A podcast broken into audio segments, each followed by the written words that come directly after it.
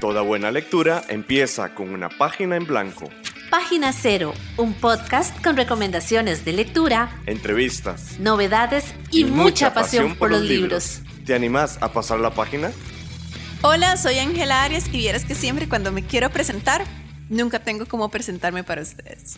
Hola, yo soy Pame Jiménez y tengo tanto sueño que solo puedo pensar en dormir hoy. Muchas gracias. y te damos la bienvenida a, Página Cero.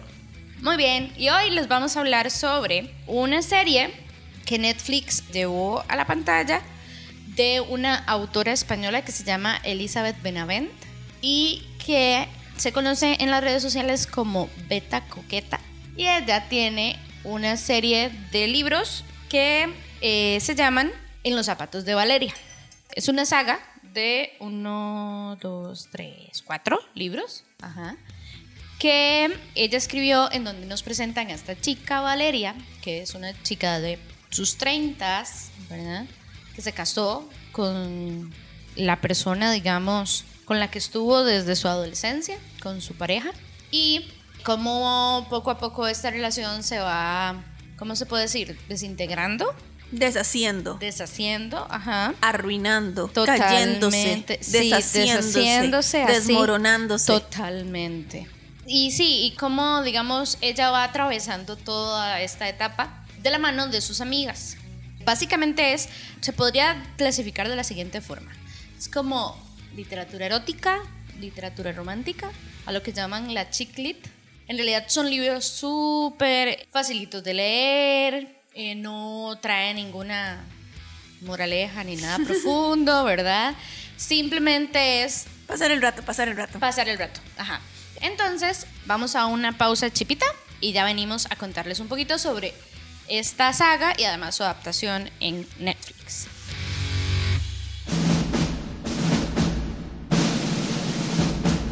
Antes de luz en la pantalla fue tinta en una página. Tinta a Luz, una sección donde hablamos de los libros y sus adaptaciones audiovisuales.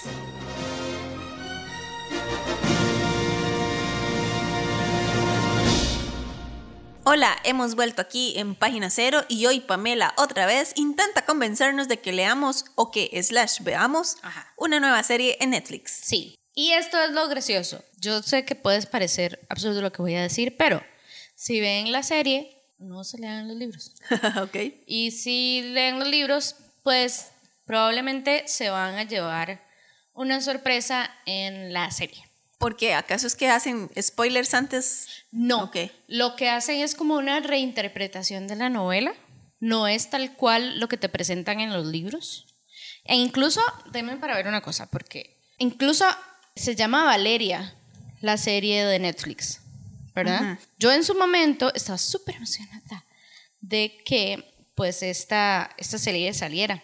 Vi la primera temporada y vieras que no, no, no, no hice clic. Hay en este momento dos temporadas. Pero de nuevo es como una serie, si quieres verla, ¿verdad? Es una serie de comer con palomitas, un viernes cuando llueve y no quieres salir. Ok, ok. El libro, similar. Por ejemplo, estos libros yo me los leí toda la saga, toda completa, la leí desde diciembre del 2019 a marzo del 2020. O sea, todos esos meses me leí los cuatro libros. Básicamente, lo cool y lo que a mí me gusta de las sagas de este tipo, que son tan larguitas, ¿verdad? Es que te da chance de ir caminando de la mano con los personajes y ver su evolución por completo. Entonces es súper chiva porque nos cuentan la historia de esta chica Valeria, pero además de sus amigas, que tiene tres amigas más. ¿Tres amigas más? Sí. Eh, súper locas y hay una que me encanta que se llama Lola, que es mi favorita, que es súper divertida y tal. Y todos sus cuestionamientos sobre la vida y de las diferentes etapas que se van mostrando, desde, desde tener que separarse y lo que es sentir atracción por otra persona que no es tu pareja, hasta ser la persona que no quiere ningún compromiso con nadie y llega a tener una relación estable, formal y duradera con un ser humano que ni te imaginabas, ¿verdad? Entonces es como esto súper livianito, long, que verdad, que tiene chispa y tal. Y en mi cabeza, uno de los Ay, Dios mío. en mi cabeza, uno de los que sale, no te voy a decir BTS. Esta Ah, vez Eso no era lo vas- que estaba pensando, No, no, estaba no, no. segura, como puso No. a, a uno como del- de los intereses románticos, imaginó que era un BTS, decía no, yo. No, no, pero parecido. Eh, hay uno, esta chica Valeria conoce a este tipo que se llama Víctor, que en mi cabeza era Pablo Alborán. Ok. Era, en mi cabeza yo me imaginaba a Pablo Alborán. Entonces, cuando vi la serie, el chico muy guapo y todo, pero no me generaba lo mismo que el libro. O sea, no, no, no, no tiene... Es otra historia. Pero es un libro súper interesante que de verdad representa un poquito este, esta relación entre chicas, ¿verdad? Y lo difícil y complejo que puede ser, que son las relaciones humanas, de hecho, ¿verdad? De sentirse perdida sin encontrarte tu, tu identidad y lo que crees, incluso lo doloroso que es empezar una relación o perder una relación en donde invertiste tanto tiempo y hay tanta complicidad y tanta cosa y cómo se pierde al final. Es como doloroso, pero interesante. De los cuatro libros que son, porque son En los zapatos de Valeria, Valeria en el espejo, Valeria blanco y negro y Valeria al desnudo. Para mí, los libros que más me gustaron fueron el 1, el 2 y el 3. El 4 no tanto.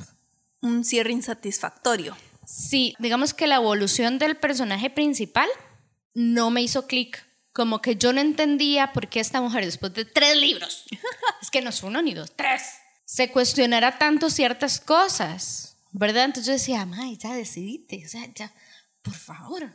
Porque de es un poco volver a la, la vida de ella era volver a la soltería. Y yo decía, por ejemplo, yo que tengo una relación de mucho tiempo con mi novio, yo decía, ah, caray, ¿cómo sería eso de veras? O sea, qué complicado empezar una relación con alguien más, después de estar con alguien por tanto tiempo. A ella le presentan durante la serie, digamos, dos intereses amorosos. Por supuesto. Claro que O sea, sí, obvio. no puede existir de otra forma, ajá. Y siempre, ¿verdad?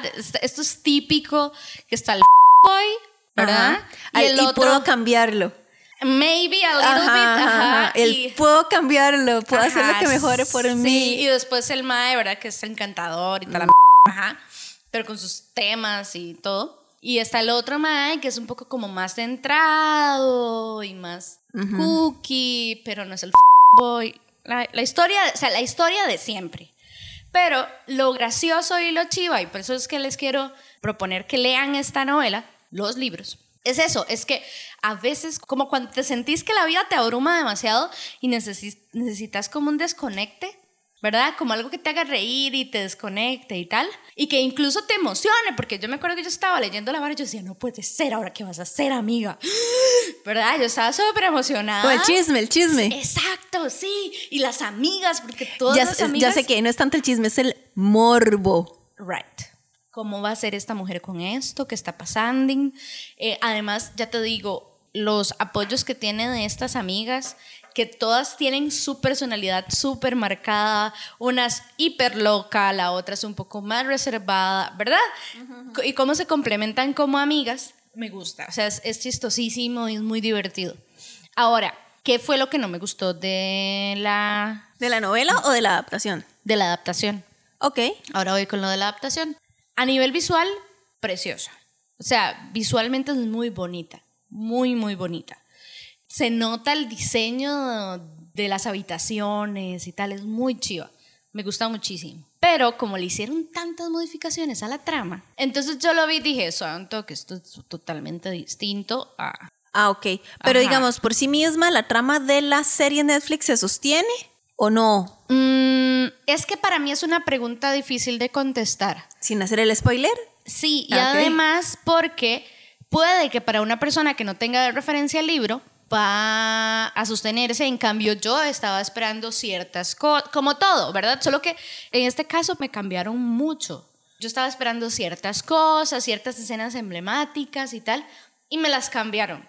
Me las cambiaron un montón, cambió muchísimo. Y sí, no fue como mi, mi hit. De hecho, te puedo decir que vi la primera temporada, la segunda ya no la volví a ver, porque me cambiaron muchísimas cosas. Pero el libro, la verdad es que sí lo, lo recomiendo muchísimo. Incluso puede ser que alguien diga, bueno, puedo ver el- la primera temporada y ver si me gusta y leerme los otros. Súper bien. Eso sí, son libros gruesitos, pero se leen súper rápido. Yo me los leí, por ejemplo, todos en, en Kindle y se me fueron en nada, o sea, yo me reía, o sea, es eso de que te reís muchísimo mientras lo lees y te emociona. Bueno, y evidentemente pues tiene sus escenas de sexo, porque es al y al cabo- Erótica. ajá, al cabo erótica.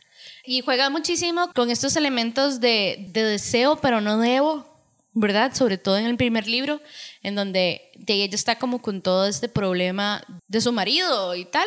Y luego, digamos, esa primera problemática que ella se enfrenta en realidad es algo muchísimo más profundo, que es qué es lo que ella quiere hacer en su vida, qué ha dejado de hacer o que ha hecho demasiado. Ella es escritora, entonces, ¿cómo eso afectó de alguna u otra forma su producción como escritora, la, la protagonista? Entonces es como una mezcolanza de todo que, de nuevo, es buenísima para tomarse un vinito para las que les gusta el vinito, una cerveza, un Una sangría. una sangría, Mm. un viernes que llueve y así para pasar un tiempo con una y reírse. O sea, se las recomiendo un montón, no, no, no. Y algo interesante es que me parece que ella fue autopublicada. La primera vez que publicó Valeria fue autopublicado. Que ya hemos conversado, ¿verdad?, al respecto de cómo varias novelas que se autopublican. No sé si, me imagino que ella fue como autopublicada tipo ebook, una cosa así. Me, parece que sí. Y ya Y- luego, evidentemente, salió, ajá, que fue un boom y todo. Porque sí, la historia, o sea, son tan buenos los libros que yo te lo juro que yo terminaba uno y quería saber qué venía. O sea, yo quería saber qué es lo que venía a Lola, qué le venía a, a Valeria, que, ¿verdad? Era cool ver e- esa evolución y esos, ese montón de obstáculos que iban enfrentando juntas y por separado. Ok. ¿verdad? Solo que ya sí te digo, al fin, la, en el último libro, la que definitivamente me desesperó un poco fue la protagonista. Valeria, Porque claro. después de todo lo que habían vivido, que todavía siguiera indecisa, era como, amiga, detente un poco. Pero por lo demás es súper divertida, súper divertida. Me los tragué, ya les digo, fue los libros que me leí en diciembre, enero, febrero, marzo, cuatro meses. Como un mes por libro. Algo así. ujú. Y de que me terminé ese y al día siguiente yo decía, ¿dónde está? Lo necesito. Y lo bajaba y, y lo, ¿verdad? Y empezaba Muy a legal. No, eso sí los compré. Ok. Sí, eso sí los compré. Eh, no Ella parece- todos los compra. Sí, es cierto. Ajá, sí, ¿qué es eso? Ah, Qué sí, feo. Página Cero es una producción gratuita para amantes de los libros. Pero para mantener el podcast necesitamos una ayudita. Por eso te agradecemos que escuches esta pausa publicitaria. Ya casi volvemos con más lecturas. No solo de libros vive el lector. Ni la lectora. Si te gusta Página Cero, por favor considera apoyarnos con tu patrocinio en Patreon. Así tendrás acceso temprano a episodios especiales del podcast y a contenido exclusivo para mecenas. Al mismo tiempo, nos ayudas a mantener este proyecto con vida. Encontrá más información en nuestro sitio web pg0.com. o visitar directamente el sitio www.patreon.com barra inclinada pg0. Es hora de pasar la página cero. Y vamos a ver, no sé si a vos te ha pasado, pero esto es lo que a mí me gusta cuando leo sagas. Y es que ya una genera una conexión diferente con cada personaje que aparece. ¿Verdad? Entonces, uno se apega a ciertas situaciones de mejor manera que otras, me explico, La- o entiende las decisiones que toman los personajes con mayor facilidad o no. Entonces era súper cool como eso, ¿verdad? Ya Ver los cómo- conoce, claro. Ajá, y ver cómo evolucionan en el tiempo. Eso me gustó mucho. Y sí, es súper livianita, algo así para relajarse. Sí, e- no es cuestionarse socio, no- mucho no, del exacto. tiempo, de la vida, del No, no, nada. no es para pensar, No. no. es para aprender, no es para convertirse en mejor persona, es para disfrutar el momento en la tierra. Exacto. Y de hecho, si les gusta este libro, resulta que Elizabeth Benavent en realidad se ha, creo que, especializado casi en la creación de este tipo de libros. O sea, tiene una cantidad muy grande de, de publicaciones. Creo que incluso la, me parece que la publica Planeta. Muy probablemente suena algo que planetaría, sí. Ujú. Y eh, tiene diferentes sagas, ¿ok? Entonces está en los zapatos de Valeria, que la 1, la 2, la 3, o sea, wow, me acabo de dar cuenta de las cuatro, las Ajá. publicó todas en el 2013. Toda la historia la publicó en el 2013, que la fue dividiendo por partes. Y que la primera, el primer libro, digamos, en, de, en los zapatos de Valeria, lo publicó el 3 de enero del 2013 y que fue a través de una plataforma digital y fue ya luego eh, de que fue todo un boom con la autopublicación, fue que le empezaron a pedir pues esos libros para otras, ¿cómo se dice? Para... Plataformas, no sé. Sí, y Bueno, editoriales. editoriales. A partir de ahí muchas editoriales trataron de, de hacer, digamos, o de contactarla. Sí, de, de hacer dinero asegurado ya con una autora que había demostrado que sí vende. Que tenía su público y que verdad la seguía. Y a partir de ahí, ella ha publicado otras novelas de este tipo. Una es Mi elección, ¿verdad? Que esa está compuesta por cuatro libros. Luego está Silvia, que son tres libros. Horizonte Martina, que son dos libros. La saga de Sofía, que son otros dos libros. Canciones y recuerdos, que tiene Fuimos canciones y seremos recuerdos, que ese me lo han recomendado un montón, dicen que es muy bonito. Y Un cuento perfecto, por ejemplo, es el último que sacó, que tiene una portada preciosa, por cierto, y que todas las críticas que he escuchado han sido súper recomendadas. Algo interesante es que eh, Elizabeth Benavent en realidad formó parte de la creación o la, la adaptación a Netflix. Y me llama mucho la atención cómo, a pesar de que ella estuviera, formara parte de la, de la producción y tal, o fuera, ¿verdad? Eh, has visto que hay algunos autores que sí se involucran en las adaptaciones de sus obras y otros no tanto. Ajá.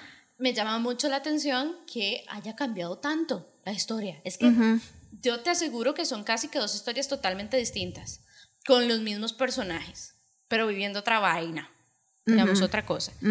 Me parecía como más profundo, por decirlo de alguna manera, la El otra- libro. Ajá, la- la- Bueno, los libros. Los libros, ajá, eran como más. Como que traía ciertas, sí, como problemas a los que tal vez uno le puede dar más mente, ¿verdad? Pero sí, y ella, vieras que en realidad es una autora bastante joven, nació en el 84, es súper, súper joven, y hasta el momento tengo entendido que la adaptación, la única adaptación que hay es esta de, de Valeria. Ah, wait, aquí acabo de darme cuenta. Fuimos canciones, que esa es la que te dije que Sí, que te habían recomendado mucho. Al parecer eh, empezó la producción para. Netflix también. Ok. Entonces, sí, creo que es algo de verdad de sentarse y reírse con las ocurrencias y las cosas. Y es súper divertida, súper divertida. Y sí, es como para relajarse, tomarse algo y no pensar mucho en la vida. Eso sí, teniendo en claro, ¿verdad? Muy importante, que son, ¿cómo se dice? Estereotipos literarios. Ajá. Ajá, que eso tampoco va Arquetipos. a ser así. Arquetipos. Ajá, eso tampoco va a ser así en la vida real, amiga. Pero es súper divertida, o sea, de verdad. Porque va desde lo amoroso hasta las, digamos, eh, enfrentar ciertos temas y, y cuestionamientos propios, ¿verdad? Más de individuo. Tal vez esto que me estás diciendo significa que no es un libro como de los que, o una saga, ¿verdad? Como de las que van a perdurar en el tiempo, que van a dejar su marca, ¿verdad? No es un Ulises, no es un 100 años de soledad. No, todo bien, digamos. Ajá. Para la época y para la gente que quieres conectar, eso es, eso es lo que promete el libro y eso es lo que da y ya está. Exacto, sí, sí, sí, sí, es totalmente literatura de gusto, o sea, de, de- de placer de nada más desconectar. Y sí, es, es- es literatura romántica, ¿verdad? Es sencillita, pero sí te lleva tu tiempo leerla, y, pero es esos libros que literalmente una pasa todo el rato, ¿y después qué? ¿Y qué pasó? ¿Y por qué hizo eso? ¿Y qué hizo ella? ¿Y qué? ¿Verdad? Sí, guilty pleasure, ¿no suena? Totalmente, totalmente, totalmente. Y se la he, la he recomendado a amigas, a primas. Y me acuerdo que la reacción de ellas era, me encanta Víctor. Víctor es uno de los personajes que aparece acá. O, "Mae, no podía dejar de, de leerla porque necesitaba saber cuál era como la, ¿verdad? La decisión que iba a tomar al final y tal. Yo creo que yo lo que voy a hacer pronto es leerme un cuento perfecto. Porque, ve, eso fue en 2020 y ella escribió estos primeros en 2013. Ya debe de existir un crecimiento de ella como escritora, ¿verdad? Ojalá. Ajá, entonces, quiero ver cómo, cómo de qué trata, ¿verdad? Pero sí, me parece muy... Es lo que tradicionalmente se considera como femenino en la literatura. Esta literatura quizás sí son para chicas, aunque eso es todo un Sí, tema sí, sí. de concepto. Es un estereotipo, es Exacto. sexista, eso es sexista. Totalmente. Pero, ay, yo sé que la van a disfrutar, o sea, lo, lo van a disfrutar de verdad. Es, es que es, es tan... de Si entran con esa premisa, sí. Exacto. Ujú. Si estaban esperando como Ah, sí, sí estaban algo que cambiara, cómo es que la Ma. gente ve la literatura chiclit, eh, no. parece como que no. No, no, y tampoco es mamá desobediente, ¿verdad? Ajá. Son dos Sí. tipos de, de literatura Rangos distintos. totalmente distintos que vienen a resolver, digamos, una necesidad mía de como lectora distinta, ¿verdad?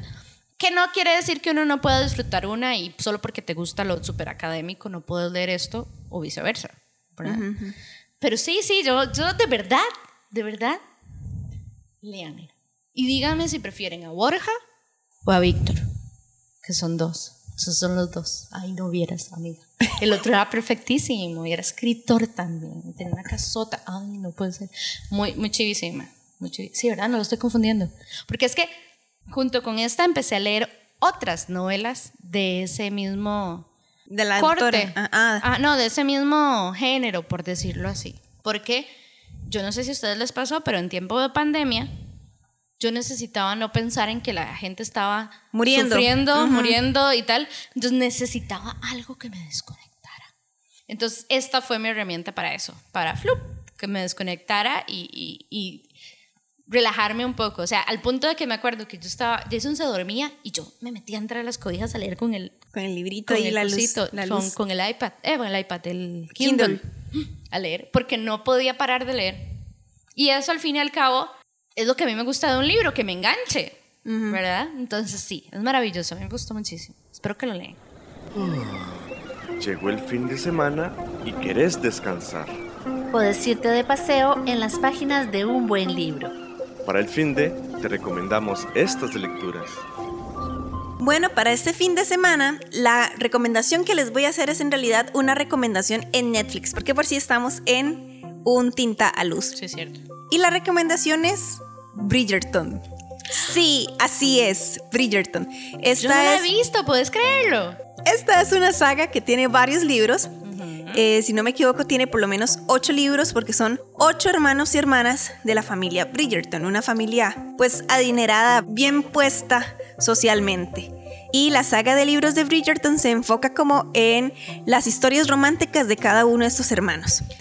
La directora no es Chonda. Chonda. Chondalai. Chonda, la que hizo Grey's Anatomy. Sí, pues. esa. Ajá, sí. La serie lo que hace es combinar un poquito como de cada uno de estos libros para ir metiendo un poco como más de suspenso, adelanta algunas cosas que se ven más adelante en la saga, pero lo va adela- adelantando en las primeras temporadas y se las estoy recomendando porque si se puede llegar a ser un poquito adictiva, a mí principalmente la primera temporada que más me ha gustado, es súper sexosa también. Y lo que me gusta más, creo yo, ¿verdad? Siempre viendo algo desde la visión de género, Ajá. es como, al menos en la serie, la primera protagonista de la primera temporada, Daphne Bridgerton, de alguna manera también está llegando a enfrentar lo que espera la sociedad de ella como mujer y lo que espera ella misma de su vida. Entonces eh, es algo que a mí me llamó mucho la atención de esta serie, también que están como colorblind, ¿verdad? Como que es bastante inclusiva, tiene una reina negra, Hay un muchacho que es muy guapísimo. tiene el duque que es negro y está muy El guapo. Que es guapísimo, sí, sí, sí. Yo no he Este. visto la serie, pero he visto las publicidades. Sí, la trama está muy bien. ¿verdad? Tiene, tiene gente noble de color, asiáticos, indios, de todo un poco, ¿verdad? O sea, es como una ficción de periodo histórico, pero claramente muy ficticio. Ajá. y está vacilona como para ver. No esperen como un cambio de, de, De perspectiva. de perspectiva, como que les vaya a hacer así como un descubrimiento existencial importante que ahora les va a determinar el resto de su vida, no. Pero al igual que la recomendación literaria de hoy, la recomendación de Netflix de hoy que yo les doy Bridgerton que se les pueden echar en una semana, en un fin de semana, es nada más para pasar el rato bien. Como nos lo merecemos a veces. Claro que sí. Porque no solo de temas complicados habla el podcast. Creo que se lo voy a quitar. sí, no tiene sentido. Estas fueron las recomendaciones de lectura para este fin de semana. ¿Te apuntaste alguna? Vos también podés sugerirnos lecturas. Unite a nuestra página de Facebook y contanos cuáles son tus libros favoritos y por qué. Cada semana, las sugerencias más atractivas aparecerán en nuestra lista de deseos en redes sociales. Y también las consideraremos para futuros episodios. Búscanos en Facebook como PG0. Bueno, así cerramos este episodio de esta semana. Muchísimas gracias por estar con nosotras. Recuerden que si han leído o visto Los zapatos de Valeria o la serie de Valeria y nos quieren decir como sus apreciaciones, nos pueden escribir en las redes sociales, igual si vieron Bridgerton, Bridgerton, Bridgerton, Bridgerton. esa misma. O si lo han leído. Yo no lo he leído, nada más he Son visto las primeras dos- libros, ¿cierto? Sí, yo solo he visto las dos temporadas que están en Netflix.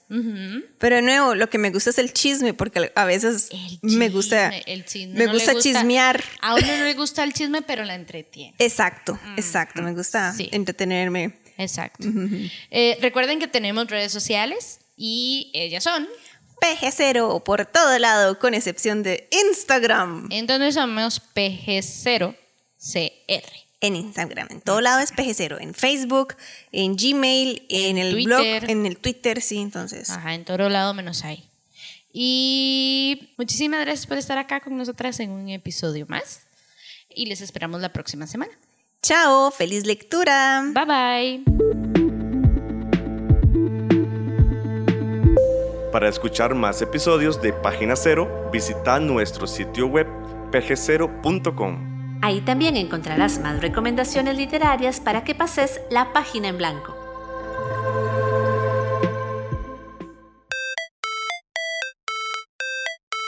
En esta producción participaron Sadie Salas, Y Manuel Zumbado. en locución Jason Zanabria. Como técnico de grabación, Página Cero es una producción de Pamela Jiménez. y Ángela Arias. Página Cero es una producción sociocultural y educativa sin ánimos de lucro. Para más recomendaciones literarias, visita nuestro sitio web pg0.com. Para cualquier consulta o sugerencia, escribinos al correo electrónico pg0.gmail.com. Y si te gusta este podcast, por favor considera apoyarnos con tu mecenazgo en www.patreon.com barra inclinada pg0 y recibí adelantos y contenido exclusivo. Ahora sí, pasa la página en blanco e inicia la lectura. ¡Felices letras!